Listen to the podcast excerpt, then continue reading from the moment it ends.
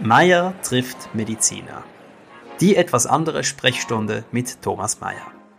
Wer sind eigentlich die Frauen und Männer, die uns in Arztpraxen und Spitälern untersuchen, behandeln und pflegen?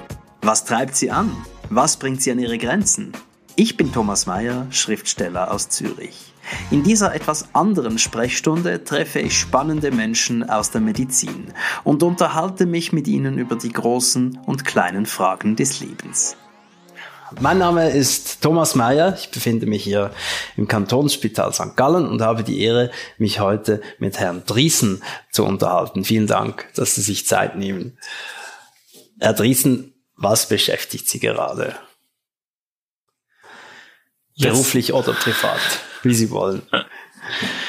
Jetzt gerade beschäftigt mich, dass wir seit sehr kurzem die Entscheidung haben hier im Kanton, dass einige Spitäler geschlossen werden, definitiv, und dass das große strukturelle Veränderungen mit sich bringt. Und ich überlege mir, wie wir das schultern können, wie wir das bewerkstelligen können, wie wir es schaffen können, unter den dann neuen Rahmenbedingungen Medizin so zu organisieren, dass es gut ist.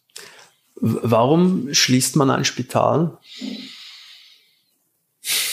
Ein Spital, ja, die äh, Medizin verändert sich sehr schnell und ähm, ist ein sehr, hat sehr viele, sehr, spez sehr spezialisierte Anforderungen. Und wenn man die Fortschritte, die die Medizin ja ganz klar gemacht hat in den vergangenen Jahren, das gilt für die Onkologie in besonderem Maße, wenn man das ähm, wirklich man dafür sorgen möchte, dass das bei den Patienten auch ankommt und nicht nur bei den Patienten, die an einer Universität sind, sondern in der Versorgung, in der Fläche, dann muss man dieses Spezialwissen irgendwie äh, in die Fläche auch transportieren und, und man muss dieses Spezialwissen vorrätig haben, muss Zugriff darauf haben und, und das kann man in kleinen Organisationsstrukturen, äh, wo es jetzt nur ein oder zwei Ärzte von jeder Fachrichtung gibt, das, das, das können die nicht leisten. Und das ist keine, das ist keine äh, Schwäche von diesen Menschen, dass die dumm sind, schlecht ausgebildet sind oder, oder, oder sich nicht engagieren oder so, sondern das ist einfach, dass das aufgrund der der Komplexität von dem, was sich da entwickelt hat, nicht mehr möglich ist, dass, dass, dass, klein, dass man das in kleinen Strukturen wirklich gut beherrschen kann, so dass man das auch damit auch produktiv umgehen kann für, für die Patienten, für Leute. Also das heißt, äh, weniger größere Spitäler heißt bessere Medizin für den Patienten. Ah, es muss etwas anders organisiert sein. Mhm. Ähm, es braucht immer die Medizin nahe beim Patienten, bei dem, bei dem Menschen, ähm, den Grundversorger oder den, den, den, den äh, Praxisstützpunkt oder wie auch immer man das nennt, das, was nah beim Menschen ist, der, das die Familie kennt, den Menschen kennt, die ganze Geschichte kennt.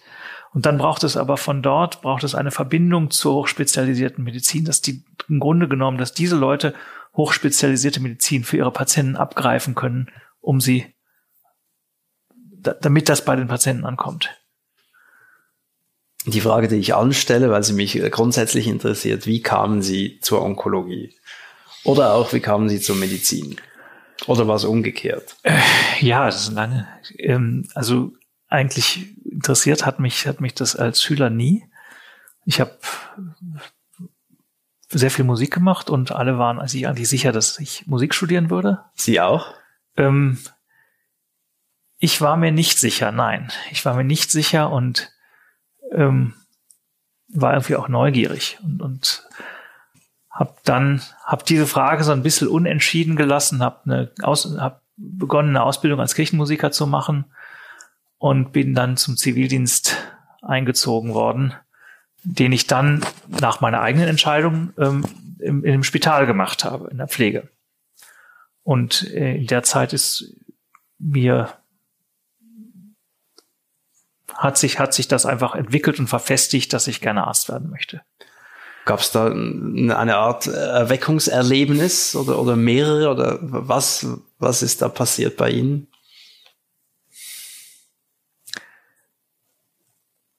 Nein, es hat, ich habe das, ich habe gemerkt, dass, dass ich das gerne mache, dass mich das, äh, das in dem medizinischen Kontext mit diesem, mit Menschen umgehen, dass ich das gerne gemacht habe für Menschen, auch da sein in diesem, vor diesem Hintergrund, dass ich das gerne gemacht hat, habe und dass mich auch immer die, das Wissen und das Verstehen und äh, de, das, das Unbekannte dahinter in meiner Neugierde sehr fasziniert hat. Ich war immer ein sehr, sehr neugieriger Mensch und habe mir immer versucht, neue Horizonte zu erschließen. Und das war so ein großer Horizont, wo ich mir, den ich mir gerne erschließen wollte. Und wie kam es dann zur Onkologie? Ähm, ganz zufällig. Ich hatte, habe dann, hab dann Medizin studiert in, in Lübeck. Ähm, Lübeck deswegen, weil es in Lübeck sehr, sehr viel Kirchenmusik gibt und ich im Herzen irgendwie dann auch immer noch Kirchenmusiker war, bin und geblieben bin. Und, ähm, und habe dann dort in der Immunologie promoviert. Das war so ein neues Fach, was plötzlich ganz spannend war, weil es so alles Immunsystem hatte mit allem zu tun, hat auch mit allem zu tun. Ich habe gesehen, das ist eigentlich ein Riesenschlüssel zur, auch zur, zum Umgang mit Infektionen und Erkrankungen. Das hat mich interessiert. Und dann wollte ich klinischer Immunologe werden. Das heißt, ich wollte gerne diese Autoimmunerkrankungen, diese ganz komplizierten Erkrankungen, ähm, wo das Immunsystem sich gegen den Patienten richtet und wo man auch heute noch oft so ein sehr rudimentäres Verständnis hat, was da eigentlich passiert. Das mit, damit wollte ich mich beschäftigen. Diese Patienten wollte ich behandeln. Und da gab es zwei gute Kliniken in Deutschland, die das machten. Und zu der einen bin ich dann gegangen nach Freiburg. Das war dann die Rheumatologie. Und da fing es dann an, dass diese Patienten, die Autoimmunerkrankungen hatten, alle Knochenmark transplantiert wurden. Und dann stellte ich fest, halt, wenn ich also jetzt diese Patienten behandle, die dann am Ende aber alle Knochenmark transplantiert werden und das aber die Onkologen machen, dann muss ich also irgendwo hin, wo ich beides habe. Und dann habe ich dann nach Tübingen gewechselt, wo beides war. Und dann bin ich irgendwie, ohne dass ich das so richtig gemerkt habe, ähm, Onkologe geworden und habe dann da ja meine Arbeit in der Klinik gemacht und bin am Ende als Onkologe da rausgekommen, ohne ohne dass ich das ohne dass es ein Ziel gewesen wäre eigentlich. Und äh, in, inwiefern sind Sie Kirchenmusiker geblieben? Ähm, ich bin in einem Knabenchor groß geworden, ähm, habe immer gesungen. Singen ist für mich ein äh, was ganz Wesentliches im Leben. Ich habe, wo ich auch war, ob ich in den USA war oder, oder, oder hier oder immer gesungen, oft so in so einem halbprofessionellen Niveau. Und äh, das mache ich auch weiter. Und ähm, spiele, wenn es immer, immer noch sehr gern Cembalo und Klavier und ähm, leite hier die evangelische Kirchenmusik in, äh, in, in, in den evangelischen Kirchen in St. Gallen. Bin also sozusagen der oberste Kirchenmusiker, der Ressortleiter, wenn man so will, und sorgt dafür, dass jeden Sonntag auf jeder Orgelbank jemand sitzt. Und wenn da niemand sitzt, dann setze ich mich auch nochmal selber dahin. Und wäre wär das auch ein, ein alternativer Beruf gewesen? Also wenn Sie jetzt gesehen hätten, dass die Medizin Sie doch nicht zu sich zieht? Oder gab es da noch ich was? Ich glaube nicht, dass mich das lange befriedigt hätte, weil was, was mich immer sehr ähm, was mir immer groß, großen Spaß gemacht hat, mich beflügelt hat, mir immer Energie gegeben hat, war immer eigentlich die, das, die Neugierde. Also eine sehr, sehr kindliche, ich möchte wissen, warum das so ist, ich möchte das verstehen, äh, ist es vielleicht so oder so? Und deswegen habe ich auch immer Forschung gemacht. Ich habe Forschung nie gemacht, um, um irgendetwas damit zu erreichen, sondern ich habe Forschung immer gemacht, weil ich, weil, weil mich das Verstehen interessiert und dass ich und ich auch überzeugt bin, dass wenn man etwas versteht, man das auch besser anwenden kann und besser zu Menschen bringen kann. Und das hat mich immer angetrieben und, und ich habe auch, ich bin dann ja von Tübingen nach St. Gallen gewechselt, wo eigentlich überhaupt kein Raum war für meine Laborforschung, die ich da früher gemacht habe und habe dann und habe sie dann einfach mitgebracht, nicht weil ich damit irgendwas erreichen konnte, es war nicht so, sondern sondern weil ich das einfach unheimlich gerne weitermachen wollte und weil man, man mir erlaubt hat, dann, wenn ich meine anderen Dinge alle so mache wie erwartet, dann darf ich auch noch nebenher forschen, wenn ich das möchte. Und habe ich gesagt, ja, liebend gern. Gibt es etwas, das Sie bis heute nicht verstehen, obwohl Sie es unbedingt verstehen möchten? Irgendwas? Ja, ganz viel. ja. Ja, ich meine, da kommt man, da ist man bei, bei grundsätzlichen, bei grundsätzlichen Fragen von, von, ja, von, von Leben, Sterben und Endlichkeit und da möchte ich das alles verstehen. Nein, das möchte ich eigentlich gar nicht verstehen. Ähm,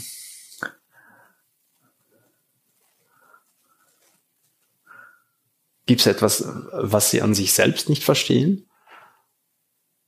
Ich verstehe nicht die Rastlosigkeit. Ich verstehe nicht, was mich eigentlich immer weiter bewegt und treibt. Hm. Ich beobachte das an mir. Ich finde das, ich, ich, ich genieße das auch oft. Ich finde das auch ein, etwas sehr Schönes im Leben. Aber ich verstehe nicht, warum das ist. Macht es Ihnen auch äh, Probleme? Ist es etwas, was Sie gern anders hätten manchmal? Das sind zwei verschiedene Dinge. Ähm, es macht immer wieder Probleme, weil ich manchmal auch einfach zu schnell bin oder zu, ja, zu, zu sehr in Bewegung. Für wen? Für Sie ähm, oder für, für andere?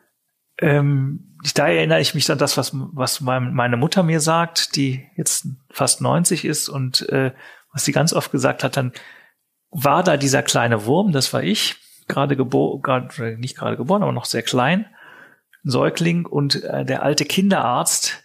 Und ich kroch also immer ganz schnell irgendwie über den Fußboden und der alte Kinderarzt stand da und guckte sich das an und das war wirklich ein, das war die, die, so wie man sich einen alten Kinderarzt vorstellt, mit aller Erfahrung dieser Welt und aller Ruhe dieser Welt, der sich das eine Weile anguckte und dann meiner Mutter nur sagte, Frau Driesen, wie halten Sie das bloß aus?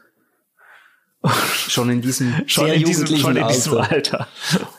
Und äh, da ist sicher sehr viel Energie immer in mir gewesen, die auch jetzt noch da ist, die ich auch, an der ich auch viel Freude habe, aber die ist manchmal mir und manchmal und oft wahrscheinlich auch anderen schwierig macht, ähm, mein Gegenüber zu sein.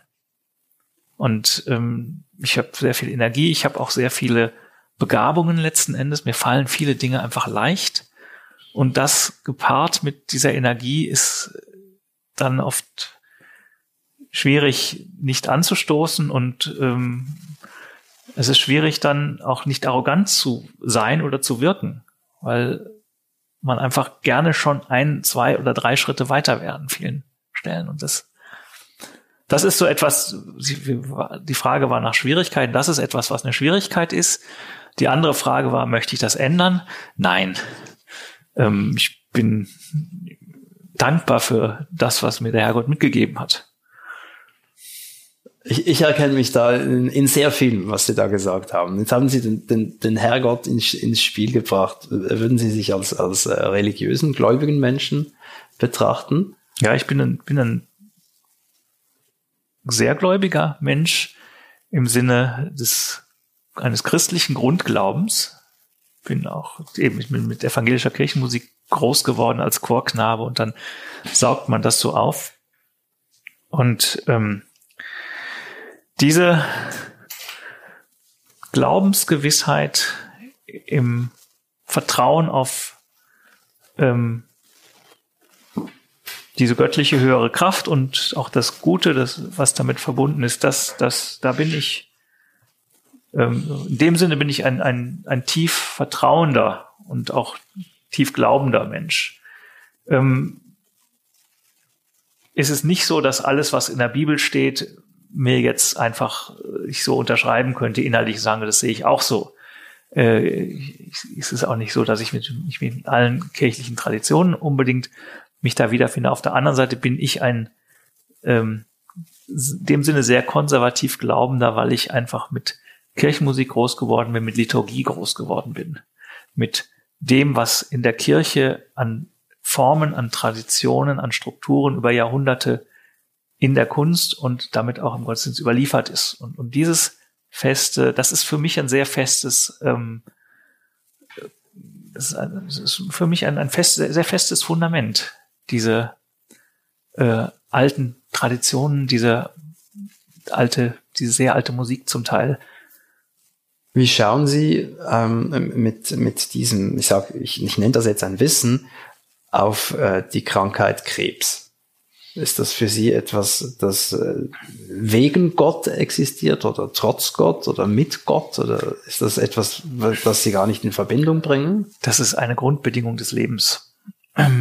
Das ist, ein, das ist unser Leben ist endlich und ähm, eine Grundbedingung und, und Krebs ist eine der Grundbedingungen. Krebs entsteht und äh, ähm, meistens ist es oder oft ist es unser Immunsystem, das das wieder äh, unter Kontrolle hält und in Ordnung bringt und dann ist es eben manchmal versagt das und dann entsteht das, was wir als Erkrankung erleben. Aber das ist, ähm,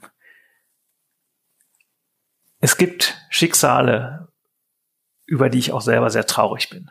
Wenn Menschen sehr, ja, wenn Menschen diese Erkrankungen haben und auch daran sterben und auch und, und, und in einer Lebenssituation und zu einem Zeitpunkt sterben, in Situationen sterben, wo sie nicht Ja dazu sagen können und wo alle in ihrer Umgebung auch nicht Ja dazu sagen können. Das ist fürchterlich. Ähm, hader ich damit? Nein. Sondern das ist für mich ein, etwas, was, was, ja, so ist, so ist die Schöpfung, so ist, so ist Natur, so, ähm, es ist endlich und es gibt diese, und, und wir haben das, Krebs, ent, Krebs entsteht, weil der menschliche Körper, weil sich jede Zelle verändern kann. Und manchmal verändert sie sich eben falsch. Oder das, was wir als falsch erleben.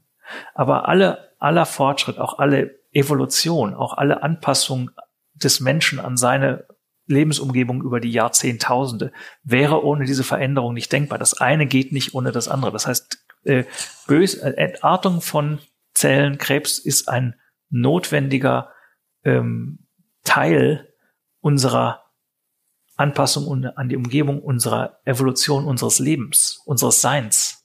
Das eine, ist eine ohne das andere geht nicht, ist biologisch nicht vorstellbar. Also würden Sie das auch als Teil der Schöpfung betrachten? Aber ganz sicher, aber ganz sicher. Aber ganz sicher.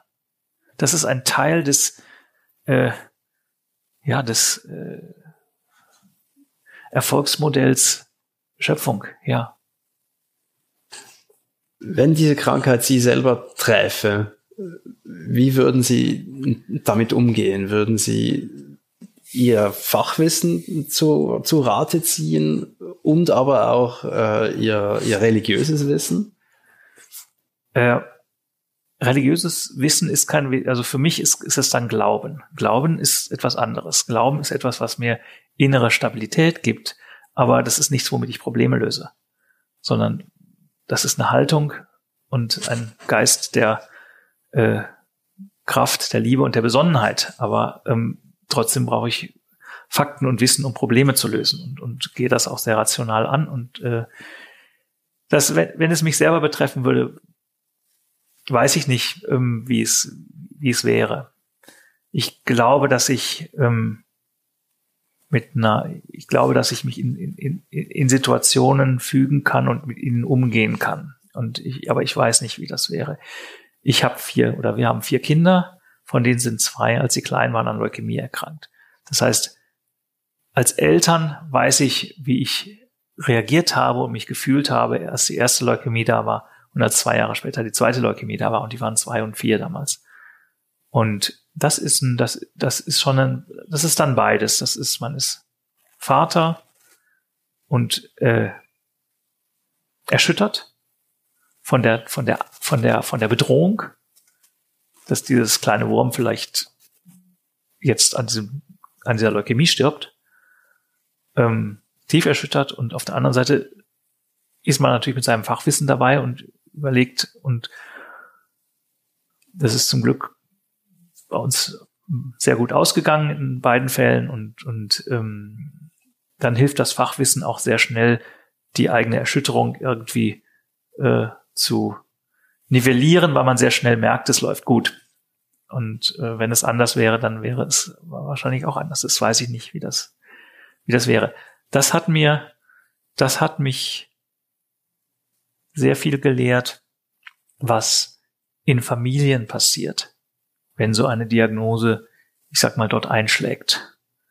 Denn ich habe das ein, als einen Einschlag empfunden. Und wie, wie schwierig Kommunikation ist in den Familienstrukturen, wo alle aufeinander Rücksicht nehmen möchten und, und, und es schwierig ist, über die Ängste zu reden direkt und keiner will den anderen verletzen, wie, wie extrem schwierig das ist für in, in, in Partnerschaften, in, in, in Ehen.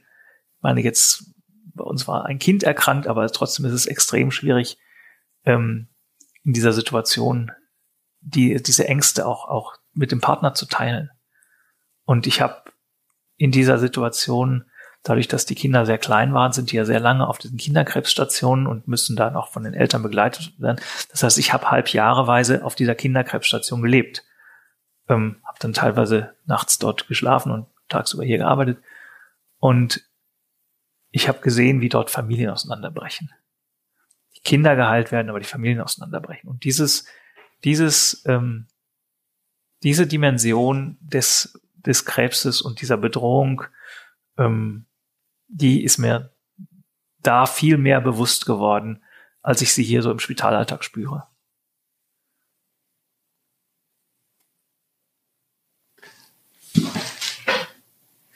Ich ähm, danke Ihnen für dieses sehr bewegende und persönliche Gespräch und dafür, dass Sie sich Zeit genommen haben und äh, wünsche Ihnen viel Erfolg. Danke, Herr Driesen. Danke Ihnen. Hat Ihnen diese Episode gefallen? Dann abonnieren Sie unseren Podcast auf meiertrifftmediziner.ch. Meier mit Y. An dieser Stelle bedanke ich mich auch bei meinem Sponsor Sanofi Genzyme. Bis zum nächsten Mal, Ihr Thomas Meier.